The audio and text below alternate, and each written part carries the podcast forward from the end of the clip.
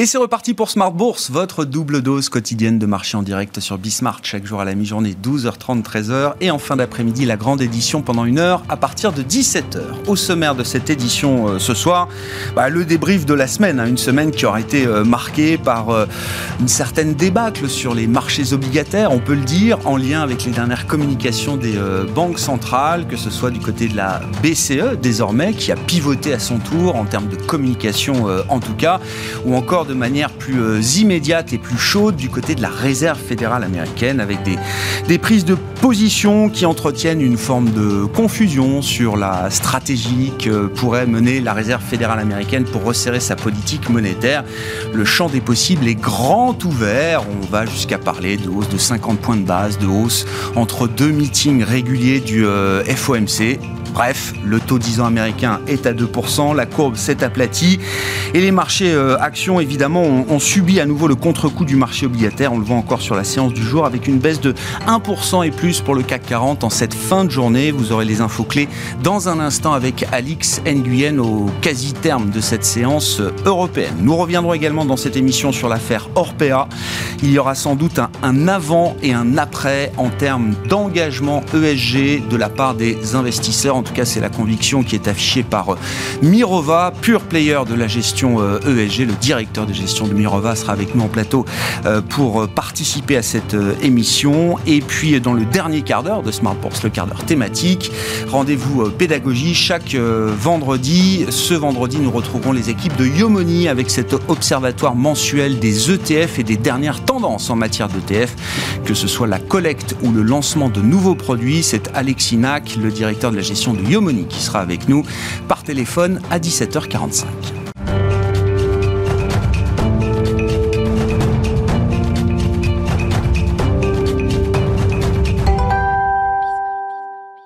Mais d'abord, tendance, mon ami, les infos clés du jour en cette euh, fin de séance et cette fin de semaine sur les marchés, c'est avec Alix Nguyen.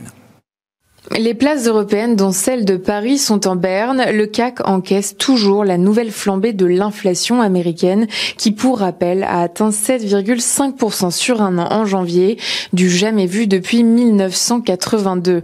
Ainsi, l'accélération redoutée de la hausse des taux d'intérêt aux États-Unis semble dissoudre toute éventuelle source d'optimisme, sans compter les commentaires de James Pollard, le président de la Fête de Saint-Louis. Il s'est montré favorable à une action plus résolue de la Banque centrale, une position qui tranche avec celle de ses collègues Thomas Barking de Richmond ou Marie Daly de San Francisco.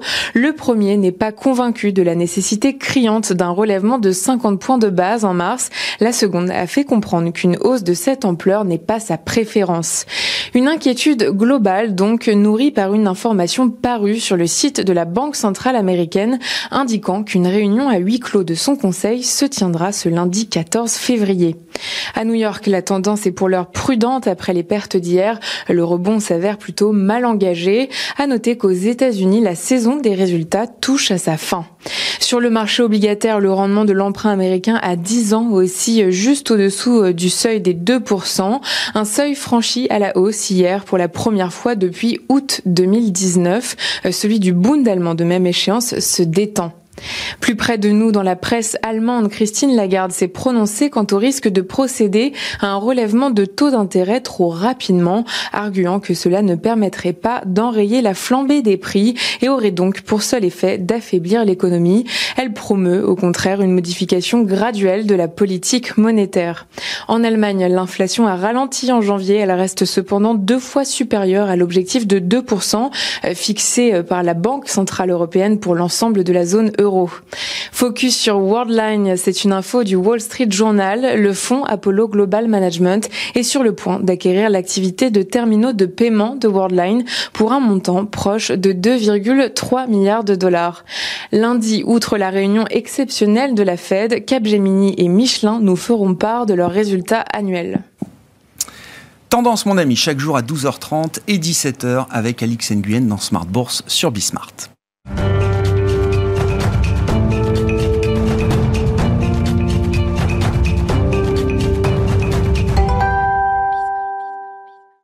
Trois invités avec nous chaque soir pour décrypter les mouvements de la planète marché. Émeric Dida est avec nous ce soir, le directeur de la gestion de Pergame. Bonsoir Émeric. Bonsoir Grégoire. Merci beaucoup d'être là. Merci Alexandre Bardès d'être avec nous également ce soir. Bonsoir Alexandre. Bonsoir.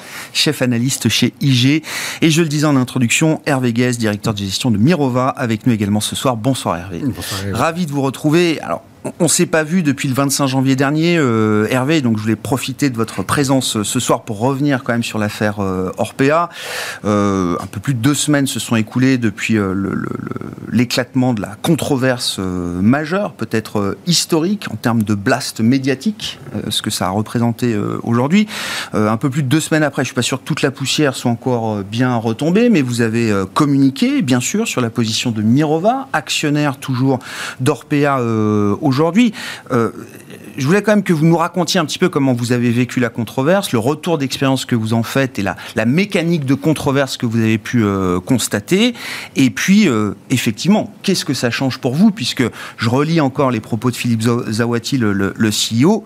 Pour Mirova, il y aura un avant et un après Orpea. Oui, alors tout, à fait. Donc beaucoup de choses dans, ce que tu évoques. Comment on a vécu la controverse comme tout le monde, on a été d'abord euh, extrêmement choqués euh, des, euh, différentes annonces. après, il y, a beaucoup de choses hein, qui, sont dites. Il y a des, témoignages et un nombre de cas euh, extrêmement important euh, de paroles qui se libèrent euh, sur des personnes. Après, il y a une deuxième thèse du livre qui est de dire c'est pas simplement des témoignages individuels, c'est un système organisé. Puis après, il y a une troisième thèse qui est de dire a, par ailleurs, il y a aussi des fraudes. Voilà. Donc, sur la première thèse, est-ce qu'il y a des défaillances? Ça, à moins d'être totalement aveugle ou, hypocrite, se dire qu'on gère des EHPAD, que ce soit dans le public, dans le milieu associatif, dans le milieu privé, sans qu'il y ait des sujets, c'est euh, se voiler la face. Donc, ça, quelque part, on le savait. On ne dit pas que c'est satisfaisant, mais ça fait partie des actions d'engagement qu'on avait régulièrement avec l'entreprise sur le mécanisme de traitement des plaintes, la remontée, comment l'améliorer. La, voilà, la question est de savoir, c'est est-ce que on est vraiment sur une masse de témoignages qui, qui démontre aussi, qui fait partie prenante euh, de la thèse que c'est un système organisé. Pour l'instant, on verra le résultat des enquêtes. Les informations statistiques sur le nombre de cas qui sont remontés, de plaintes, ne montraient pas jusqu'à présent de différences significatives entre les différents, euh, acteurs. L'ARS, c'est une, une, information, euh, celle-là qui curieusement a été relativement peu commentée, y compris très récemment, la RS Île-de-France a officiellement dit qu'elle n'avait pas de remontée de plainte de, ou de, de, de non-conformité ah ouais. significativement différente chez Orpea qu'ailleurs. Il n'y avait pas d'anomalie statistique de ce point de vue-là. D'anomalie euh, statistique de ce point -là. Encore une fois, ça ne veut pas dire qu'il n'y avait pas des sujets. Quand on investit sur ce secteur-là, encore une fois, à moins de ne pas le savoir, on, on, on savait qu'il y avait des différences. Après, est-ce que c'est un système organisé. Ça, il faut quand même laisser le temps aux enquêtes, et il y en a de multiples. Donc, enquête euh, diligentée par l'entreprise avec, euh, euh, audit indépendante et des moyens importants. L'IGAS, les ARS, donc il va y avoir des enquêtes dans tous les établissements, euh, des enquêtes au niveau d'Orpea, euh, voilà. Et dernier pilier fraude, un, un, enquête de l'inspection générale des finances. Donc d'abord premier sujet, c'est de dire ne, ne, euh, quand il y a une controverse comme ça qui, qui, qui, tombe, bien sûr ça ça fait peur, on sait qu'il y a du bruit médiatique, etc. Mais il faut aussi savoir qu'on n'a pas tous les éléments encore pour se prononcer mmh. sur les responsabilités des uns et des autres. Mmh. Voilà.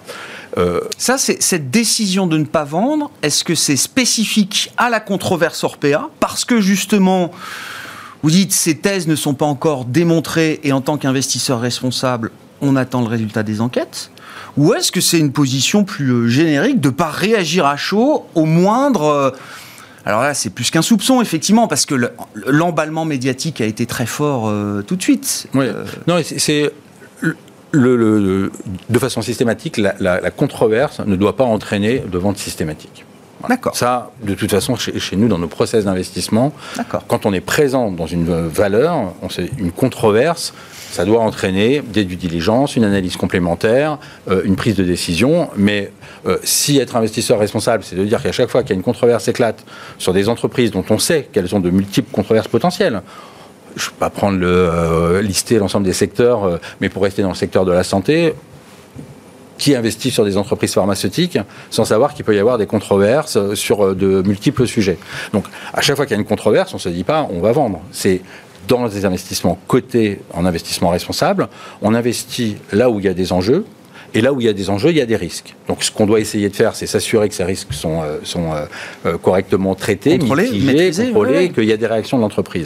Donc est-ce qu'on a été, si le système est organisé, est-ce qu'on a été trompé Est-ce qu'on s'est trompé c'est le résultat des enquêtes qui permettra de pleinement mesurer les, défaillances, y compris les nôtres. Mhm. Et bien sûr, nous en tirerons des, enseignements dans la relation à l'entreprise, dans la relation avec le management, mais nous avons besoin de ce temps d'analyse. Après, il y avait un deuxième aspect qui était, ayant été actionnaire historique, même si on a été trompé ce que les enquêtes mettront euh, à jour potentiellement, on verra. Euh, même si nous avons eu des, erreurs d'analyse, des défaillances, qu'est-ce qu'on doit faire quand on est actionnaire historique d'une entreprise depuis longtemps et que se révèlent des enquêtes euh, de, cette nature?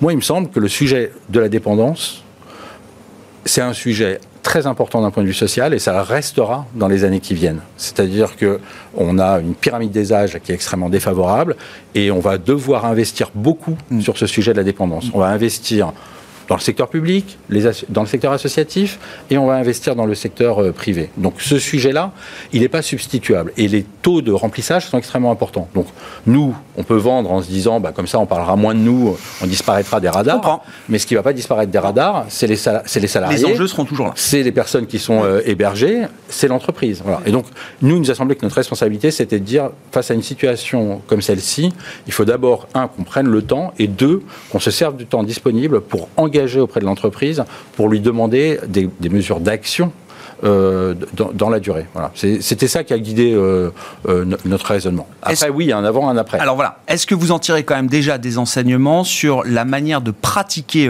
l'ESG Et donc, je, lis à nouveau votre CEO, hein, Philippe Zawati.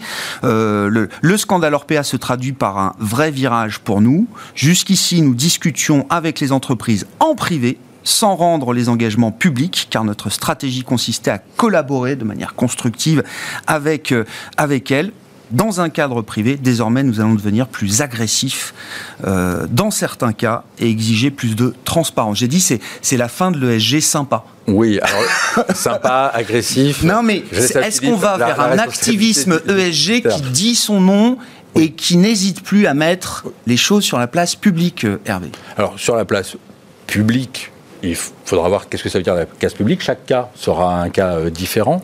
Mais en tout cas, euh, il me semble que, effectivement, si euh, une leçon d'ores et déjà doit être, doit être prise, c'est que et peut-être l'avions-nous pas suffisamment intégré, c'est qu'en 10 ans, le moment où on a créé Mirova, la marque, et maintenant, le, monde a changé. C'est-à-dire, il y a dix ans, euh, j'étais un espèce de luberlu, euh, évangéliste, euh, je sais pas, la finance, le développement durable. Je me souviens, c'est vrai. La finance et le développement durable, quel est, le rapport Quel est le rapport? Y compris chez les entreprises et chez le management des entreprises, l'idée même que les investisseurs intègrent ces questions-là et que les entreprises doivent intégrer des questions environnementales et sociales de façon forte, était pas très répandue. Or, clairement, avec peut-être certains dérives, défauts, aujourd'hui, tout le monde dit qu'il faut faire de l'ISR, de l'ESG, intégrer ces secteurs-là. Donc on, va, on se retrouve de fait, du moins en Europe, avec des entreprises européennes qui ont toutes maintenant un discours sur l'ESG. Et ça, ça change la donne, parce qu'avant, vous pouviez vous dire, ah, il y a celles qui sont vraiment loin du sujet, ah et puis il y a celles quand même qui disent, aujourd'hui, finalement, les, des entreprises européennes qui ignorent les enjeux environnementaux et sociaux, il y en a de moins en moins. Donc en fait, il me semble que le, chez nous aussi, les moyens doivent se déplacer plutôt que de chercher forcément à discriminer sur certains secteurs ou dans certains secteurs les, discours d'entreprise sont pas très différents, ce sera plutôt de faire de l'engagement pour améliorer les pratiques. Mais de l'engagement qui dit son nom. De l'engagement qui dit son nom. Moi, j'ai pas peur d'utiliser le mot d'activisme. Je sais qu'il est très connoté dans vos métiers. Non, mais si c'est l'activisme, si c'est l'activisme, par exemple, pour demander de façon euh, plus régulière que les entreprises qui sont sur des secteurs à enjeu public fort adoptent le statut d'entreprise à mission, on le fera. Ce que vous avez fait pour Orpea. Ce qu'on a fait pour Orpea. Et si on a un regret, c'est de l'avoir fait là. Mais si on en tire une conséquence, c'est qu'on le fera plus tôt, plus rapidement, sur un nombre croissant d'entreprises. Alors après, il y a toute solution, euh, raison d'être, entreprise à mission. En tout cas, on peut pas, on peut plus dire euh, le monde a changé. On a euh, la Business Roundtable euh, aux États-Unis, l'équivalent MEDEF, hein, on va dire, qui déclare que la shareholder value c'est fini et qu'on est au stand de stakeholder value. Mais entre-temps, il n'y a pas une entreprise qui a vraiment considérablement modifié sa gouvernance. Donc ça, ça pose question. Et donc je pense qu'un des axes d'engagement très fort, ça va être de dire si on, les entreprises sont plus uniquement shareholder value orientées, mais qu'elles sont aussi des sujets de société à traiter. Il va falloir que la gouvernance s'adapte. On ne peut pas dire mon objet a changé, mais chez moi, non, euh, j'ai juste euh, un peu plus de moyens sur la RSE, un rapport un peu plus gros. Il va falloir que la gouvernance des entreprises évolue. Et je pense qu'on a un rôle euh, en tant que Mirova et en tant qu'actionnaire pour faire activement euh, modifier cette Et de ce point de vue-là, votre patience aura un peu plus de limites euh, demain. C'est-à-dire que euh, des engagements non tenus ou qu'une entreprise ne voudrait pas prendre impliqueront un désinvestissement. Alors, est-ce que ça impliquera un désinvestissement? Est-ce que ça impliquera des dépôts de résolution? Est-ce que ça impliquera des courriers, etc. Chaque cas sera important, mais on le sait bien, c'est pas la culture, c'est pas la culture de l'investissement en France. Le dépôt de résolution, c'est tout. Mais je pense que, par exemple, ça c'est un sujet qui va devoir évoluer dans, dans l'ISR. Il me semble que euh, si on a des convictions et si on identifie des éléments de risque, il va peut-être falloir porter à l'Assemblée générale, quitte à prendre aussi à témoin euh, tous les grands investisseurs qui font des grandes déclarations. Euh, parce qu'un autre point que j'ai dit dans notre décision de, prendre, et quand je dis l'entreprise ne va pas disparaître, c'est si tous les investisseurs responsables sortent d'un cas hors PA, qui, qui reste? Qui va s'occuper de ces sujets? Alors maintenant. Je sais. Après, l'investisseur, enfin le, gérant d'actifs sert aussi ses clients. Euh, voilà, c'est, Bien sûr, bien sûr. Mais nous, je ne vous dis pas qu'on est bien. Nous, notre thèse d'investissement, c'était on va concilier impact et performance. Je peux vous dire qu'on n'est pas en rendez-vous sur le cas d'Orpea. Je, euh, euh, nous en non, non, non, non, bien sûr. Mais une fois qu'on n'est pas, qu'on n'a pas été au rendez-vous, il nous semble que la conclusion, d'ailleurs, y compris d'un point de vue économique, est-ce que c'est tout de suite vendre? Est-ce que c'est la meilleure solution? Je ne sais pas. Est-ce que c'est de, de, de, encore une fois, d'un point de vue responsabilité, se euh, détourner du sujet. Il ne me semble pas. Il me semble que ce sujet va rester, va être un sujet important et il va falloir le traiter dans la durée. Pas la politique de l'autruche. Bon, commentaires, remarques. Euh, et encore une fois, cette affaire, euh, euh, sans doute, va marquer l'histoire de l'ESG, en tout cas, voilà, dans notre monde français. Tout à fait, parce qu'aujourd'hui, l'ESG, c'est, un mal nécessaire obligatoire. Notre régulateur pousse dans ce sens-là. C'est plus une option. Hein. C'est plus une option, et, et, on le voit bien. Et en plus, on a une pression assez, assez importante de la part du régulateur pour aller sur ces sujets-là. Pression qu'il faut accepter, de toute façon, si on veut rester dans l'industrie. Donc, donc aujourd'hui, il y a, il y a des enjeux qui sont importants de promouvoir euh, ces, engagements-là. Euh, le sujet des controverses, il est plein, il est entier. quand ça arrive sur une entreprise, ça frappe très fort. Euh, on le voit parce que aujourd'hui, les marchés financiers sont extrêmement réactifs sur ces sujets-là. C'est pour ça que les titres baissent aussi très très vite quand il y a dès qu'on parle de sujets euh, de controverses fortes, parce que là, on a une controverse euh, sociétale, mais on a aussi de la controverse sur le point de vue financier. Et là, on l'a vu avec toutes les histoires qu'on a eues dans le passé sur les controverses sur lesquelles il y avait des suspicions de fraude. Tout de suite, les, baisses sont beaucoup plus importantes. Mmh. Et là, on est un petit peu dans ce cas-là aussi sur, sur le cas Orpea. C'est pour ça que le titre a aussi beaucoup baissé et quelque part de façon presque un peu euh, mécanique euh, pour, euh, pour, pour, les marchés financiers. Donc donc c'est pour ça qu'on peut avoir ce discours par rapport à l'ESG relativement constructif. par contre, quand on voit les, les controverses sur les points de vue financiers, dans lesquels il y, a, il y a des suspicions de fraude, là on sait qu'il y a peut-être pour les gérants actifs, euh, qui n'ont pas forcément la hmm. taille euh, des, des, grands, euh, des grandes institutions, un peu plus de flexibilité et pouvoir avoir cette réactivité, se permettre cette réactivité quand, encore une fois, c'est des enjeux qui sont bien ciblés et des controverses bien ciblées. Hmm. Mais, mais l'ESG, clairement, on doit aller dans cette... on y est poussé dans, dans ces, dans ces notions-là. Est-ce que c'est la fin de l'ESG Est-ce qu'il va y avoir un avant, un après?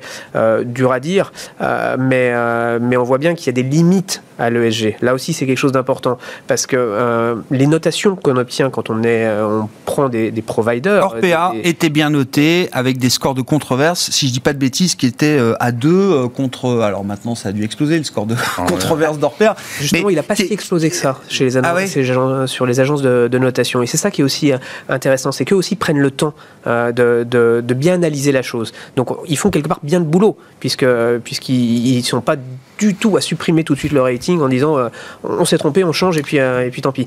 Euh, non, ils prennent le temps d'analyser aussi. Mais par contre, au départ, il y a peut-être quand même des choses qui sont encore euh, améliorées, euh, qui peuvent être améliorées dans, dans, cette, euh, dans ces notions de, de notation d'entreprise, où on peut sûrement aller beaucoup plus loin. On voit des secteurs où des, des, des, analystes mm. descendent très très loin pour, pour comprendre les, les entreprises. Donc, donc pourquoi pas sur les agences de notation également Il y, y a une question de souveraineté, et alors c'est un point qui est régulièrement soulevé ici par le directeur de la recherche ESG de Société Générale CIB, qui est estime que euh, confier l'analyse ESG à des euh, sociétés américaines, puisque ce sont euh, MSCI, Sustain Analytics, qui sont aujourd'hui les géants de cette notation ESG, e mm-hmm.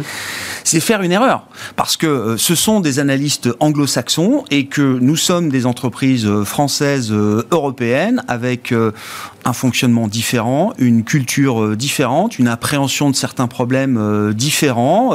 Les notions de diversité sont pas forcément les mêmes, les enjeux sociaux sont pas forcément les mêmes.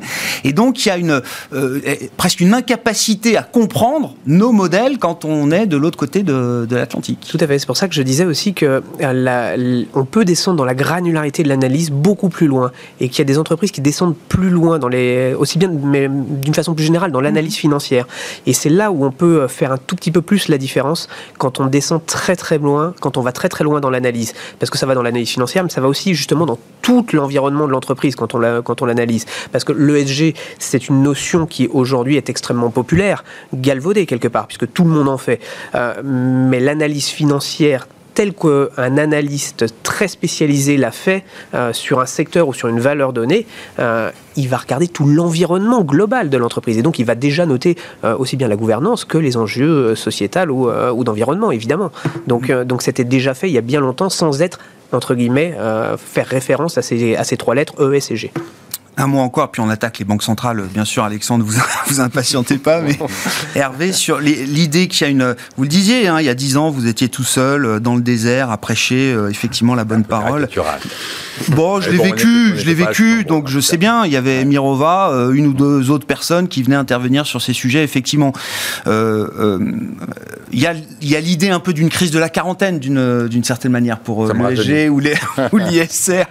non, mais est-ce qu'il y a un risque là, euh, euh, aujourd'hui, devant nous, de, frustration, de déception, y compris chez les clients finaux qui ont adhéré à cette idée-là Non, je, pense que ça va permettre, ça va permettre au contraire de, clarifier et, de montrer que. Euh, alors, pourrait. Ce serait un drame, c'est-à-dire de se dire que finalement, on se rend bien compte que les attentes que ce soit des investisseurs, de la société, c'est de se dire, bah voilà, il faut qu'une entreprise, elle gère pas uniquement son profit, mais elle gère bien son impact social. On va pas se dire, bah, il faut moins d'ISR ou moins d'ESG. Euh, on n'a pas pu le voir, donc on va jeter le bébé avec l'eau du bain. Donc je pense pas qu'on, y a de l'émotion, il euh, etc. Mais, ce serait une erreur d'analyse fondamentale. Bah oui, in fine, au contraire, la demande est de dire ces sujets-là, puisque les entreprises, on leur demande de plus en plus de gérer ces impacts environnementaux et sociaux, on a besoin, ça a été dit, de plus de granularité, de, plus de compétences, de plus de temps, de, plus de moyens sur ces analyses-là, et, c'est vers ça, évidemment, que, que, l'on va pousser. Par contre, là où ça doit clarifier, euh, c'est que le drame de l'ISR, ça peut être de se dire finalement, euh, le mot était dit, c'est un mal nécessaire? C'est-à-dire qu'il y a une couche de politiquement correct sur l'ISR qui est, qui, euh, qui, est, qui, est vraiment ennuyeuse et il faut que la régulation fasse, ça, euh, fasse attention à ça. Et donc, un, des éléments importants, ça va être, il me semble, ça va être la réglementation européenne qui va venir sur les parcours clients. moi, j'ai des convictions sur mmh. le fait qu'une entreprise, elle doit être orientée sur les stakeholders, elle doit intégrer les, enjeux environnementaux et sociaux. Mais c'est le client qui doit décider. Je ne suis pas un dictateur. Non. Euh, je, s'il y a des gens si qui votre pensent, métier c'est de servir s'il y a des gens qui pensent que euh, une entreprise elle est bien gérée si elle maximise le profit à court terme, il faut que le client la théorie d'agence, explicitement, bien sûr, ouvertement. Et il n'y a rien de pire que parce qu'il faudrait faire du politiquement correct, tout le monde se sent contraint de faire la même chose avec peu de moyens pour remplir des cases en disant non mais vous avez vous avez vu j'ai fait ça. Donc je pense qu'il y a une clarification nécessaire, c'est-à-dire que bien sûr euh, il me semble que c'est pas un mal nécessaire, c'est un bien utile de faire euh, de l'ISR pour des euh, épargnants, des investisseurs qui souhaitent s'engager dans, dans cette démarche. Il y a de la place largement pour ceux qui pensent que les enjeux de développement durable, c'est du ressort des gouvernements, des collectivités, mais les entreprises à la marge. voilà. Donc ça, il, va falloir quand même clarifier parce qu'à vouloir mettre de l'ISR, l'ESG partout, effectivement, on noie. Du coup, on contraint des gens à s'intéresser à des choses qui les intéressent pas. Donc forcément, si vous les contraignez à s'intéresser à des choses qui ne s'intéressent pas, bah, ils veulent pas payer. Donc ils demandent, euh, ils demandent d'acheter pas cher 10 000 notations d'entreprise à des agences de notation avec 200 personnes. Donc vous voyez le temps qu'ils peuvent passer quand vous devez analyser 10 000 entreprises avec 200 personnes. Automatisé. Euh... Automatisé, de la data publique, etc. Donc on, va voilà, donc il y aura aussi un après en disant cette information environnementale et sociale, elle est importante pour certains clients. Euh, elle doit se faire avec de la qualité. Et alors, il reste des entreprises euh, européennes, et nous, on travaille avec une entreprise européenne sur le, sujet ESG. Mais en tout cas, si on pouvait attendre quelque chose de la reprise, notamment par S&P Moody's, euh, de, de, notation ESG, e ça aurait été de dire qu'elles mettent le même niveau de moyens et du due diligence sur l'analyse ESG qu'elles le mettent sur l'analyse crédit. Comment vous pouvez expliquer à quelqu'un que pour faire une analyse de solvabilité, pour savoir si une, entreprise est solvable, il faut mettre euh, une équipe d'analystes, des revues, des comités, euh, faire des diligences au sein de l'entreprise, avoir accès à de l'information non publique mais pour faire une analyse du modèle de durabilité, c'est-à-dire est-ce que l'entreprise elle gère bien ses enjeux environnementaux et sociaux, vous envoyez un questionnaire, vous passez, euh, vous revoyez le, questionnaire, vous passez un coup de téléphone et c'est fini. Voilà, donc il y, a, clairement un sujet de modèle. Donc il y aura un avant, un après chez nous et il y aura un avant, un après ailleurs. Euh, je suis optimiste sur le fait que tous ces sujets-là ne faut que renforcer le, le cas, c'est-à-dire de se dire, voyez bien qu'aujourd'hui, on ne peut plus gérer une entreprise uniquement en se préoccupant du profit. Mais fondamentalement, euh, il y a beaucoup, beaucoup encore à faire dans l'ensemble de l'écosystème pour qu'on soit au standard euh, qu'on aimerait avoir euh, pour nos clients, bien sûr. Les banques centrales sont-elles responsables, Alexandre Si je dérive un petit peu. Bah oui, j'essaye de trouver. Non, mais c'est quand même l'autre gros morceau du, du monde. Donc un analyste heureux, Alexandre, parce que c'est enfin le marché obligataire se réveille et, et, donne un prix à une réalité qui a été trop longtemps occultée. C'est ça, Alexandre En tout cas, il y a un point de vue qui est quand même intéressant à court terme, qui est que oui, déjà le marché obligataire se réveille. Le fait qu'il se réveille aussi fait que, sans avoir bougé euh, leur taux, dans le marché, les conséquences, et pour le marché du crédit en quelque temps, sont que bah, les taux courts longs montent, donc les conséquences crédit vont arriver aussi. Pour autant, les taux n'ont pas encore bougé. Donc, si l'objectif premier des banquiers centraux était effectivement de faire un peu retomber la pression, de déflater un peu certains actifs, euh, tasser un peu le crédit immobilier sans le faire s'effondrer ou autre, ce qui se passe actuellement, mécaniquement, ça va déjà le, faire se stabiliser, en tout cas arrêter de, spéculer trop fortement. Donc, un premier succès, là, vous dites Un succès point de vue de la communication. Un succès oral. Ensuite, le deuxième sujet, c'est que, euh, alors, on est toujours à vouloir savoir est-ce que c'est le marché obligataire qui a raison avant, le marché action, du coup, qui est parfois un peu en retard ou autre. Euh, Là, c'est clair que le marché obligation, le marché obligataire, maintenant, il est, bien dedans. Voilà, euh, il faut donner des références comme ça qui sont assez percutantes. Hein. Le 2 ans américain, il est en octobre à 0,2%. Il est monté à 1,6 euh, en gros deux trimestres plus tard. Donc, c'est une hausse absolument. Hein. la courbe est spectaculaire. Euh, par contre, le marché action, si on regarde en Europe, ce qui a stressé l'Europe cette semaine, c'est que vous avez effectivement ces, ces taux qui s'écartent entre les pays cœurs les pays périphériques. Alors ça peut être un débat de dire oui mais euh, comment réagit le marché action Le marché action il tient quand même pas trop mal. Mm. Et on va prendre un, comparatif. À l'époque de la crise de la dette en zone euro, le spread, donc l'écart entre 10 ans italien et 10 ans allemand, il était monté à 550 points de base. Et en très peu de temps, hein, il était à 160 points de base. En 6 mois, il, il était monté à 550. Le FTSE MIB et d'autres indices de la zone euro, mais le MIB qui était le plus sensible à ça, c'était moins 40% en 6 mois sachant qu'il arrive déjà dans moins quelques 50 post-crise subprime. Donc, le marché action price à ce moment-là le risque souverain, le risque d'homogénéité de la zone euro. Là, le spread s'écarte. Alors, d'un point de vue historique, il n'y a pas les mêmes niveaux, mais le marché action, même italien, il est même plutôt haussier sur la même période, si vous voulez. Donc, euh, je ne dis pas que c'est l'histoire parce qu'il est à plus 6 ou plus 7 depuis, voilà, que ça va, ça va être redondant derrière, mais on ne sent pas la même inquiétude. C'est-à-dire qu'on a l'impression aussi que ce marché obligataire, il, euh, euh, il, il met un prix mais je ne suis pas convaincu qu'il fasse ça que parce que Christine Lagarde a parlé. On a vraiment l'impression aussi qu'il y a une espèce de défiance par rapport à la, au devenir politique budgétaire de la zone euro. Et que c'est un peu ça le risque qu'on voit. Et donc, moi, je trouve que ça minore beaucoup ce que certains qualifient d'erreur de communication de Christine Lagarde. Elle n'a pas fait du Jérôme Powell, elle n'a pas donné de délai sur l'ajustement du bilan, pas de nombre de hausses de taux, pas de. C'est un discours qui s'est adapté à une réalité économique. Mmh. Taux de chômage le plus bas en 20 ans, euh, inflation à 5, certes, sur annualisé, on sera moins que ça, euh, et puis des facteurs effectivement mécaniques liés au Covid qui vont baisser, elle ne pouvait pas euh, décemment garder le même discours qu'elle avait euh, deux mois avant, qui était déjà pas deux mois avant, euh, Alexandre, pas deux mois avant, quelques jours, dix jours avant la BCE, Philippe Lane réitère la stratégie de patience, de persistance. De... Est-ce que, est-ce que Tant qu'on n'a pas changé de discours, la veille, on tenait le discours, euh, discours d'avant. Est-ce que la patience est remise en cause pour autant? Est-ce que la patience dans ce discours de Christine Lagarde est remise en cause pour autant? Ah, Chez Christine Lagarde, je ne sais pas, mais chez Joachim Nagel, le nouveau hmm. président de la Bundesbank qui s'est exprimé pour la première fois publiquement en début de semaine, hmm. il revient quand même à une fonction de réaction très originelle hmm. euh, de la BCE en disant, moi, le risque le plus important pour moi, c'est de remonter les taux trop tard plutôt que trop tôt. Ah voilà. Donc ça, c'est on enterre Draghi définitivement. Et justement, Draghi pourrait ressortir assez vite. Le, précédent, le précédent ne disait pas autre chose. On est habitué à ce que le, gouverneur euh, allemand. je, je, suis d'accord, mais en face de ça, il n'y a, a, plus le trio Draghi, Curé, Pratt. Euh, voilà, on sent quand même que maintenant, mm. peut-être que la partie Faucon a un peu plus la main que précédemment. Mais on peut aussi considérer que le marché obligataire était aussi un peu trop euh, dans ce monde merveilleux. Est-ce qu'il était normal avec ce qui se passait à la fois du côté outre-Atlantique et pas seulement, pas seulement par mimétisme, parce qu'on avait ici en zone euro des progressions de prix qui sont un peu élargies. C'est pas seulement l'énergie, il y a d'autres progressions. Certes, les salaires progressent pas de la même manière, mais ils progressent un peu quand même. Bah, euh, moins de 2%. Un peu quand même. En, trimestriel, sur le troisième trimestre de l'année dernière, vous étiez à plus de 2% sur le trimestre entier. Sur les salaires négociés en zone euro, fin quatrième trimestre, Philippe Lane dans son blog hier, on est à moins de 2% de hausse des salaires. Oui, alors après, le, marché. Oui, mais le. On, peut dire qu'on peut s'arrêter là. Hein. Oui, mais est-ce qu'on peut considérer, est-ce qu'on peut considérer que on est à quoi? 5% sur l'employment cost index aux États-Unis? on est à. Oui, mais, est-ce que ça justifie pour autant, même si euh, ces chiffres sont moins inflatés qu'aux États-Unis, est-ce que ça justifie un moins 0,2 ou moins 0,5 sur le 10 ans allemand, par exemple? Donc, ça, c'est un élément euh, qui, me paraît important. Par contre, c'est vrai que la réaction des marchés ne, paraît pas démesurée. Elle est, un peu stressée à court terme. Mais... Il n'y a pas eu de panique, vous dites? Non, mais ça ressemble un peu à une espèce de complaisance du marché obligataire qui, ne voulait pas se rendre compte que l'environnement macro changeait. Et il n'y a aucune raison, même si c'est le piqueur de la zone euro, que le taux 10 ans allemand reste sur ces niveaux-là.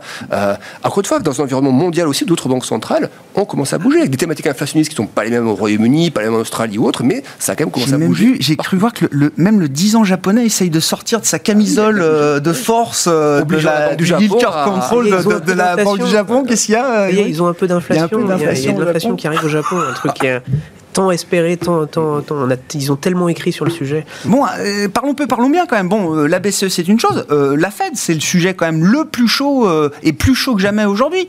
50 points de base en mars, des hausses de taux entre deux meetings réguliers. Enfin, je veux dire, est-ce qu'on là c'est vraiment le smell de 94. Hein. On monte par surprise, on fait des hausses de taux entre les meetings, on fait du 50 points de base. Pas forcément par surprise. On a quand même Première hausse de taux, février 2000, 1994, elle, est, elle sort nulle part. Hein. Oui, mais aujourd'hui, euh, elle sort quand même d'un discours ah oui, d'accord, extrêmement construit. Bien euh, sûr, voilà, oui. On, commence, euh, ça commence à faire quelques, quelques trimestres, en tout cas, qu'on nous prévient que pour cette année, on aura des hausses de taux, qu'on en aura minimum 4, qu'elles vont être d'ampleur. bon, après, on a une communication qui est assez assez euh, en escalier aujourd'hui euh, de la part de la Réserve fédérale, où euh, il nous annonce quelque chose, puis il y a toujours un petit membre de la Fed qui arrive et qui nous dit je vais faire beaucoup plus. hier c'était Bullard qui nous annonce 100 points de base d'ici juillet. donc, donc on a toujours cette petite, cette petite façon de communiquer de la Fed qui marche très très très bien, qui est le sans faute qui continue parce qu'ils nous préparent à chaque fois. Ils ont toujours des membres qui viennent en ajouter un petit peu plus et puis après ils précisent. C'est toujours le, le, le, schéma qu'on a de la part de la Fed, qui est encore une fois euh, la banque centrale qui mène le jeu partout dans le monde, et euh, la banque centrale pour nous européenne euh, n'est que suiveuse, et, elle va, elle suit. Bah, un peu moins aujourd'hui, hein. Un peu moins, mais elle est quand même dans le si, elle est emmenée dans le sillage de ce que fait la Fed. Hein. Il faut être, faut être, moi je suis, je suis, assez lucide et pragmatique par rapport à ça. C'est la Fed qui dirige le monde et qui emmène toutes les banques centrales dans son sillage. Et vous dites la stratégie de tâtonnement là de la Fed de, tester un petit peu le, marché. Finalement, ça vous rassure sur la décision finale, vous dites, qui sera prise au regard justement de la manière dont le marché a pu réagir aux différentes. Oui, euh, parce qu'on voit les probabilités s'ajuster et s'ajustent très vite sur les hausses de ah, taux. Euh, donc là, elle est 50 points de base Exactement, elle est de 0,50 aujourd'hui, elle est à plus de 60% aujourd'hui. Donc il faut la délivrer alors. Donc aujourd'hui, il y a des chances qu'elle soit délivrée. Mais elle est absorbable parce que le marché est prêt à ça et les chiffres économiques soutiennent euh, aux États-Unis la, faisabilité de cette hausse de taux. Donc aussi bien en termes de croissance que d'emploi que également de, de, de, croissance des, des salaires. On voit qu'elle qu'elle est quand même présente. Alors il y a de l'inflation, c'est vrai, mais euh, les salaires montent quand même. Pas suffisamment, jamais euh, au, goût de la Banque centrale, mais il monte quand même. Donc donc c'est pour ça que le faire dans un environnement économique... Les salaires réels montent pas en zone euro, je suis désolé. Non, pas en zone euro. Mais oui, ah bah mais les salaires réels montent au Royaume-Uni, les salaires réels montent aux États-Unis. En zone euro, les salaires réels ne montent pas. C'est pour ça que la, Banque centrale ne sera que La structure du marché de l'emploi montre qu'il y a des tensions et des ah. recrutements, donc il peut être un signal annonciateur que ces hausses, du coup, le Il y a des problèmes de qualification, mais il y a un taux d'emploi énorme. On n'a pas du tout le même niveau de tension et de manque de force de travail qu'on peut observer au Royaume-Uni et aux États-Unis. Tout à fait, et c'est pour ça que encore même Christine Lagarde le dit. Hein, c'est pas la Banque centrale européenne et pas l'Europe qui va euh, qui, qui, va être moteur euh, de cette croissance. Il faut mieux aller chercher le moteur aux États-Unis. Ce qui se traduit dans l'allocation d'actifs aussi aujourd'hui. Donc toujours une préférence pour le marché américain Toujours encore une préférence pour le marché américain qui euh, a une croissance qui sera plus robuste et plus, euh, plus forte. Aujourd'hui, on a tout cet arbitrage vers la value qui favorise euh, l'Europe. Mais encore une fois, quand on, a, quand on va avoir une petite normalisation, on va voir que le marché américain, que ce soit dans la value ou dans la croissance, sera plus robuste et plus ferme que le marché Europe, en Europe, qui risque d'être un peu plus fébrile, notamment au moment où les taux risquent de commencer à monter en Europe. On aura, on aura sûrement un peu plus de fébrilité dans les, dans les marchés européens qu'aux États-Unis. Hervé, bon, c'est quand même un monde qui change. Oui, alors après, euh, ne peux pas me reprocher de ne pas avoir dit depuis plus d'un an que l'inflation, euh, euh, l'idée qu'elle reviendrait à moins de 2%, euh, c'était une idée fausse et que effectivement le marché obligataire de ce point de vue-là se, trompait. On va avoir une inflation, dans, on, va, on va avoir une décennie structurellement plus inflationniste. Que, alors, je n'ai pas de boule de cristal. Est-ce qu'on sera plutôt à 3, à 4 Je ne sais pas. Mais on ne peut pas avoir, notamment sur la transition environnementale, des plans d'investissement massifs, mais massifs comme on n'a jamais vu. Donc on va déformer complètement le modèle puisqu'on était sur un modèle qui était beaucoup tiré par la conso et on va avoir des plans d'investissement massifs. Ces plans d'investissement, par ailleurs, visent dans une certaine mesure à relocaliser.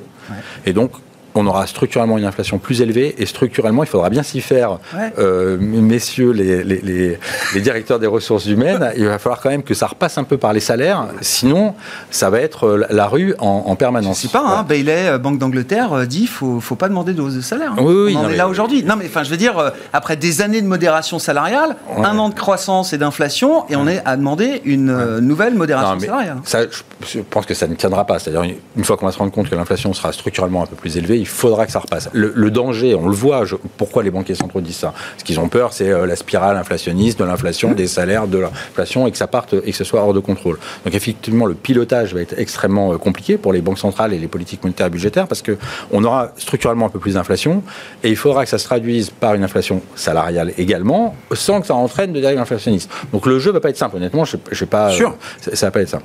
Voilà. Après, sur les marchés obligataires, juste un mot, je pense que euh, probablement une des raisons pour lesquelles aussi les marchés obligataires ont tardé à incorporer ça, alors qu'on peut dire, bon, finalement, l'inflation était quand même élevée, la croissance était là, c'est que pour l'instant, euh, les banques centrales, en termes d'assèchement euh, du marché, elles étaient extrêmement présentes.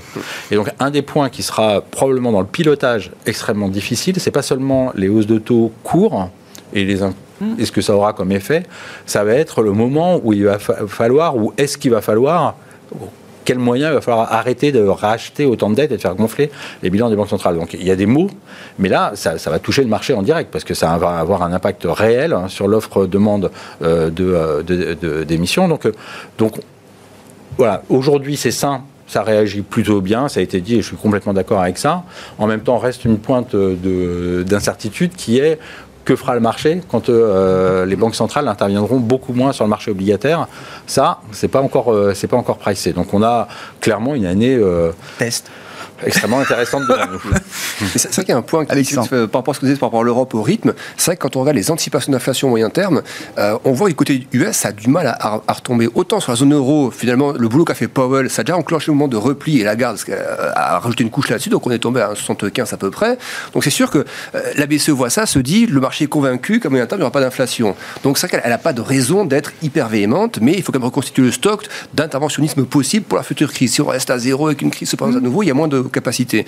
Du côté de la Fed, on voit que les anticipations d'inflation ont du mal. Elles, sont pour monter à 2,6, puis elles retombent à 2,40, mais une espèce de plancher comme ça à 2,4, on n'arrive pas à tomber en dessous. Pourtant, Powell devrait arriver à faire tomber ça, tomber, euh, converger ça mmh. vers un rythme moyen, vers les 2%.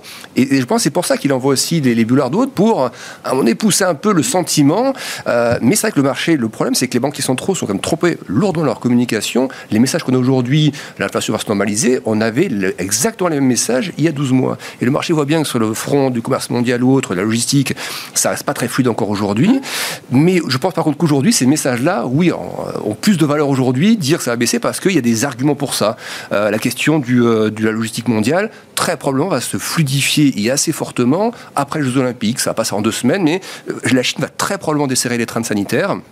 Et on voit que tout ce qu'elle est en train de bâtir maintenant, c'est un, un prélude à ça. La Banque centrale qui commence à communiquer plus fortement, euh, les indicateurs PMI commencent à se redresser un petit peu. Il manque plus que de un petit peu les traintes euh, ah sanitaires et, ça se fluidifie. Et donc forcément, les, thématiques inflationnistes risquent au second trimestre, soit partie en tout cas des, des, biens sensibles au Covid. C'est là-dessus que ça va commencer à bouger vite au, deuxième trimestre. Et le pétrole, on voit que les États-Unis bougent un peu avec l'Iran. Enfin, il y a des deux, trois thèmes comme ça qui, à un moment donné, si la Russie se calme aussi un petit peu, euh, très vite, ça peut lâcher 10-15% sur le pétrole et ou le gaz. Et donc, bon, à un moment donné, finalement, on lâchera assez vite, effectivement, 2% en hier hier. Donc, ça peut être un thème pour le deuxième trimestre. Alors justement, Alexandre, là, dans tous les actifs que vous euh, suivez, où est-ce que vous voyez des tendances claires, solides euh, aujourd'hui euh, ou est-ce qu'il y a des embryons de tendance peut-être pour, euh, pour demain? Alors moi j'ai toujours des craintes pour l'instant pour la, valeur de croissance pure. Et, c'est vrai que moi d'accord, j'ai l'impression qu'à court terme le vrai risque il est sur la tech US parce que le bottom n'est pas là encore. Il y a une saison qui a fait peur à beaucoup de gens, euh, Netflix euh, et puis une autre grosse tech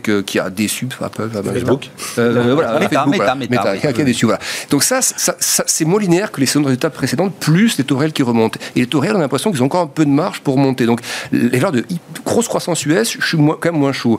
Euh, après, on voit quand même que des indices comme Dow Jones, donc plus tradis, un peu plus cycliques, euh, moins sensibles à la tech, tient mieux. On voit que les indices européens ont fait mieux que le S&P ces derniers mois. Donc, j'ai quand même l'impression que l'Europe peut être plus résiliente par rapport à ça. On parle des accidents sous les supports temporairement, mais je trouve que l'Europe, si on joue un petit peu le côté euh, valeur tourisme loisir, toujours cyclique, les, les, bancaires aussi. Là, elles baissent les bancaires parce que ce tour de vis fait peur sur la croissance. Les bancaires baissent aussi, mais les taux vont comme continuer à monter un petit peu. Les, les bancaires ne vont pas retomber comme ça. Donc, il y a plein de thèmes qui sont l'auto, le, le, je vois pas de, de thèmes vraiment à, éviter trop fortement sur Plutôt des thèmes cycliques encore. Ah on n'est pas encore au moment de se dire, euh, alors, alors qu'on n'a pas eu encore mm. de hausse de taux, comme vous le rappeliez, de la part de la Fed ou de la BCE, mais on n'en est pas encore à se dire, euh, elles vont cracher leur économie, mm. le resserrement monétaire va nous amener à une récession. Oui. C'est pas encore le raisonnement du moment. Et, même s'il y a récession, par exemple, une récession, encore une fois, c'est un mot qui fait peur, c'est moins 0,1 et moins 0,1, c'est une récession.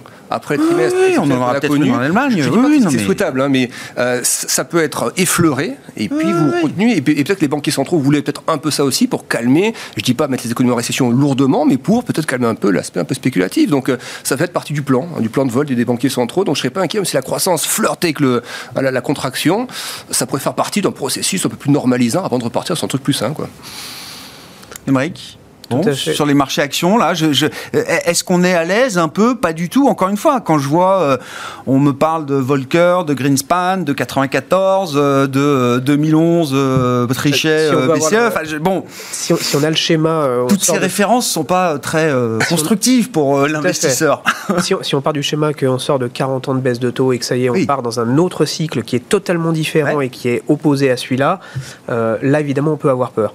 Mais on a quand même l'impression qu'on a quand même des banques centrales qui se parlent, euh, qu'on a un système monétaire bien mieux organisé, donc on n'est pas du tout dans ce schéma-là euh, qui, qui fait si peur, euh, si peur à certains et, et, dans la gestion de la peur qui est facile à vendre. Donc, donc là-dessus, nous en tout cas, on estime qu'on n'est pas du tout dans ce, dans, dans, dans ce schéma-là. On est beaucoup plus dans une normalisation, ça c'est sûr. Mhm. il y a beaucoup plus des sujets de normalisation entre la value, la croissance en Europe. Et donc s'il faut être sur le marché américain, l'idée c'est quoi? C'est on profite encore de, de, de la, du momentum value sur le marché américain, qui n'est pas un marché très value. On va déjà chercher des valeurs patrimoniales euh, de qualité. C'est un, qui est très, très c'est un marché qui est très très ah, profond, le marché américain. bien sûr. On peut aller chercher de la value, on peut aller chercher de la bancaire, de la financière, de la, de la des valeurs de croissance, de valeurs de, de, pétrole, évidemment. Euh, on a des très très belles valeurs sur ce, sur ce marché. Et, là-dessus, il ne faut pas s'en priver. C'est sûr qu'on a moins de croissance que l'année dernière sur ce marché-là.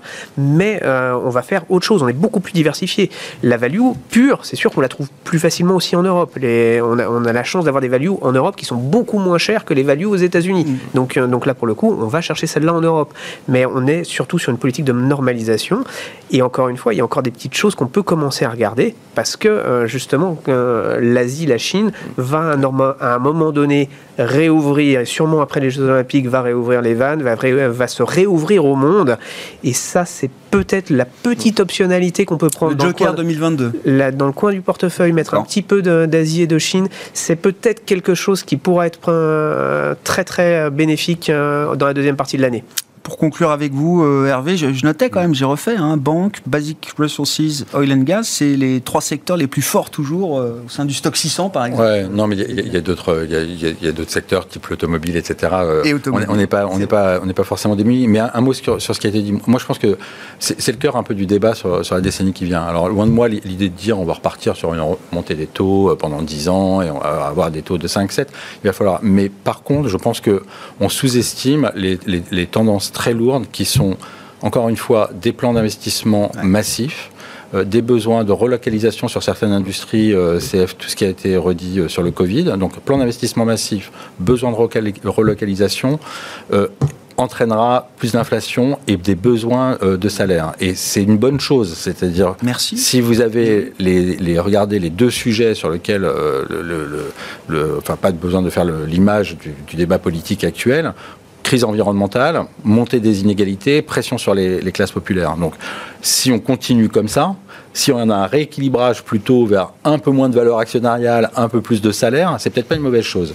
Voilà. Après, ça doit pouvoir se faire avec une bonne résilience des marchés actions, mais se dire qu'on va pouvoir traverser les sujets euh, qui sont les sujets d'aujourd'hui, c'est-à-dire les besoins d'investissement euh, pour faire la transition environnementale, les besoins que cette transition environnementale, ne mette pas tout le monde dans la rue euh, parce que les matières premières, le prix de l'électricité va coûter un peu plus cher. Si on relocalise, ça recoûtera un peu plus cher, donc il y aura de l'inflation salariale. Je suis pas sûr que de se dire qu'on renormalise et le bon euh, scénario. Après, euh, on verra, hein, je, pas, du tout. Mais voilà, je me dis, finalement, c'est peut-être pas une mauvaise chose qu'on reprenne ce chemin-là, parce que à la fin, s'il y a un peu plus de salaire, peut-être un peu moins de dividendes euh, et de profits, finalement, c'est peut-être un peu plus de dividendes et de profits sur long terme, plutôt que des crises. oui, et, d'ailleurs, paradoxalement, enfin, paradoxalement, non, mais alors très rapidement, le premier, les premiers qui ont pris pleinement conscience de ça, c'est la Chine. Bien sûr. Et on dit prospérité pour tous. Ouais, stop. C'est-à-dire nous, en plus, on est communistes. Alors ils sont communistes. Alors forcément, ça veut dire. Mais se dire qu'on va faire des, voilà des, milliardaires. Mais bien sûr, non, non, mais oui. Donc il y, a un moment, il va falloir que ce système se rééquilibre un petit peu. Merci à vous trois. Merci d'avoir été les invités de Planète Marché. Hervé Guez, Mirova, Émeric Didet, Pergam et Alexandre Baradez. IG étaient nos invités en plateau.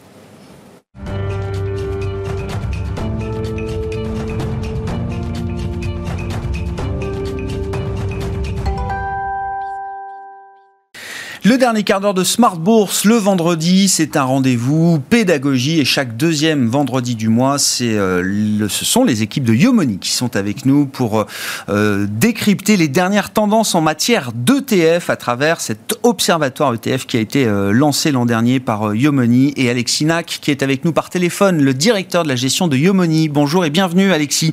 Merci beaucoup d'être d'être avec nous pour faire un point effectivement alors sur l'industrie des ETF et les dernières tendances en matière de euh, d'ETF. Un mot de la collecte déjà euh, au terme du mois de janvier, de ce premier mois de l'année 2022. Euh, Alexis, qu'est-ce que vous avez pu observer en termes de flux de collecte et en termes de montant de collecte déjà sur l'industrie ETF Bonsoir Grégoire. Alors on démarre euh, l'année en tromble hein, sur la, la, la, gestion indicielle avec une année euh, record pour les ETF, pour la collecte ETF euh, en Europe. Hein, un, mois de janvier historique avec une collecte de près de 30 milliards d'euros malgré la, le contexte de, je dirais, de marché compliqué. On a vraiment une année record, une, un début d'année record pour les ETF. Peut-être avec un transfert d'une partie de la gestion active vers la, gestion passive. Mmh. On a notamment des collectes très importantes sur les sur les actions mondiales Hein, aussi bien sur les, sur les pays développés avec plus de, de 16 milliards d'euros de collecte que sur les pays émergents avec près de 6 milliards d'euros de, de, collecte. On a notamment euh, le fonds Pictet euh, Emerging Market qui a collecté à lui seul euh, 3, 3 milliards et demi d'euros de, de, ah euh, sur, le, sur le mois de, de janvier. Est-ce que sur cette partie action, alors effectivement intéressant de noter l'intérêt pour les émergents et la Chine en particulier, Alexis, est-ce que globalement les investisseurs suivent, j'allais dire, la tendance value du marché, en tout cas qui a été très forte au mois de, janvier. Est-ce que ça se retrouve également dans les produits euh, qui sont souscrits aujourd'hui? Alors tout à fait, hein. on voit le, secteur qui a, le plus euh, collecté au mois de janvier euh, nettement devant les autres. Hein. c'est le, secteur des financières hein, qui a collecté près de 3 milliards d'euros sur le sur, le mois. Donc on a observé bien sûr ce, mouvement de très forte collecte sur le sur le value depuis le début de l'année en gestion indicielle. Quels sont les autres arbitrages ou les autres flux significatifs à, relever sur le, mois de janvier, Alexis? Qu'on a noté au sein des, obligations, c'est une très forte collecte sur les sur les obligations chinoises, hein. plus de, de 1 milliard de collecte sur les obligations chinoises au détriment essentiellement des obligations d'État américaines.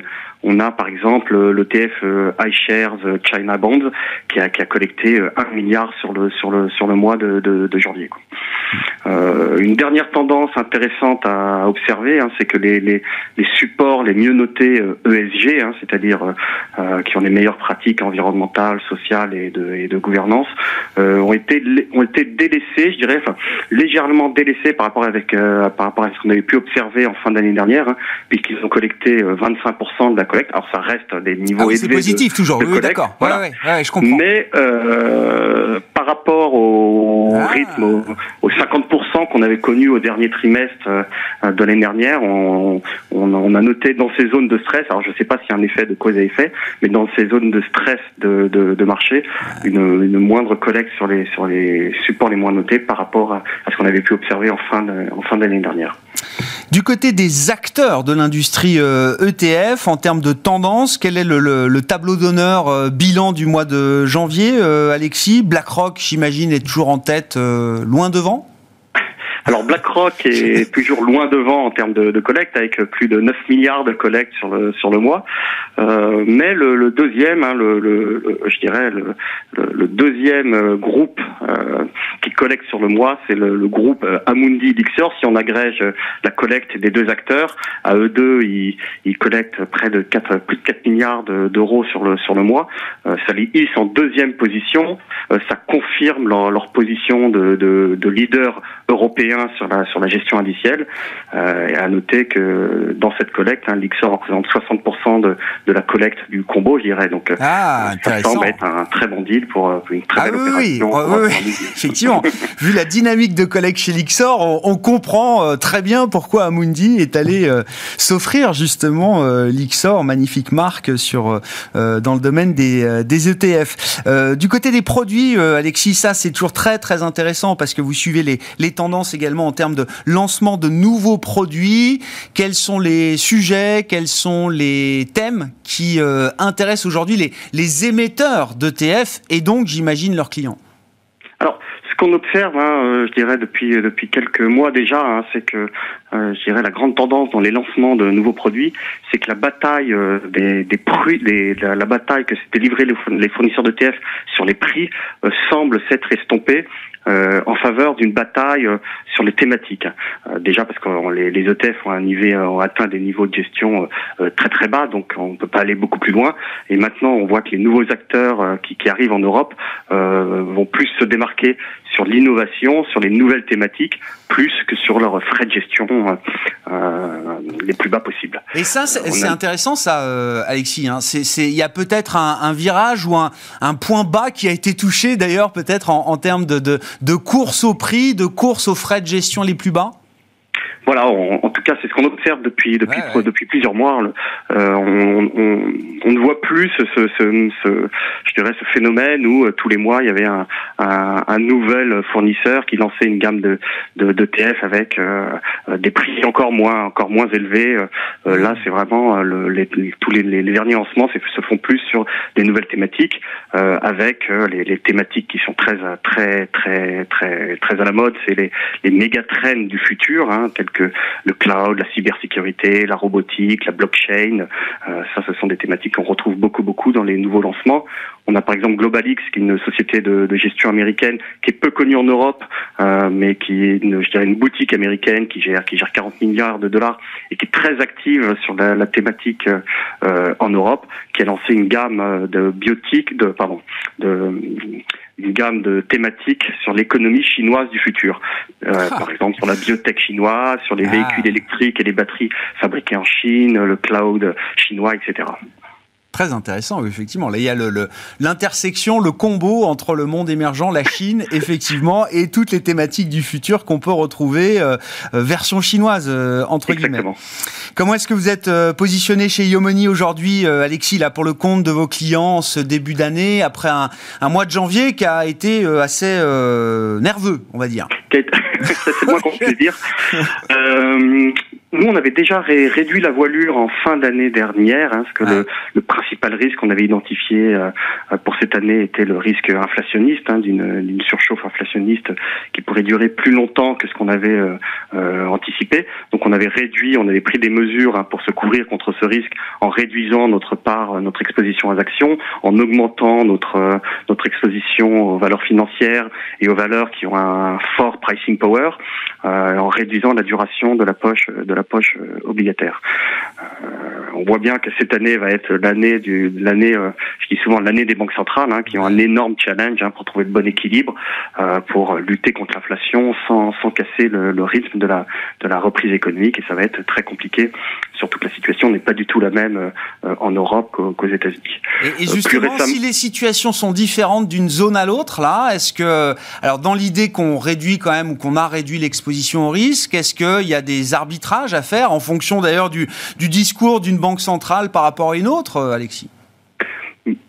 Bah, nous, euh, on a, on a réduit notre surexposition aux actions européennes.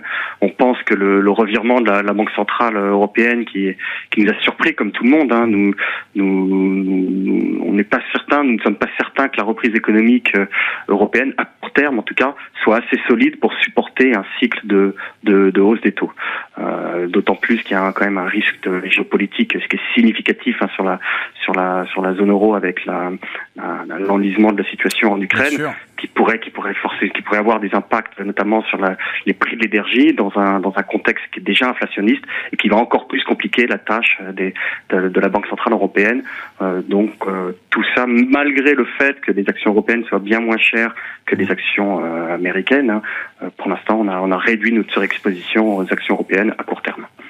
Merci beaucoup Alexis. Merci pour votre euh, participation chaque mois à euh, Smart Bourse pour nous apporter les dernières tendances au sein de l'industrie des ETF grâce à cet observatoire ETF que vous avez lancé il y a plusieurs trimestres maintenant chez euh, Yomoni. Alexis Nac qui est avec nous chaque deuxième vendredi du mois dans le quart d'heure thématique de Smart Bourse à 17h45, le directeur de gestion de Yomoni. Ainsi se termine cette émission.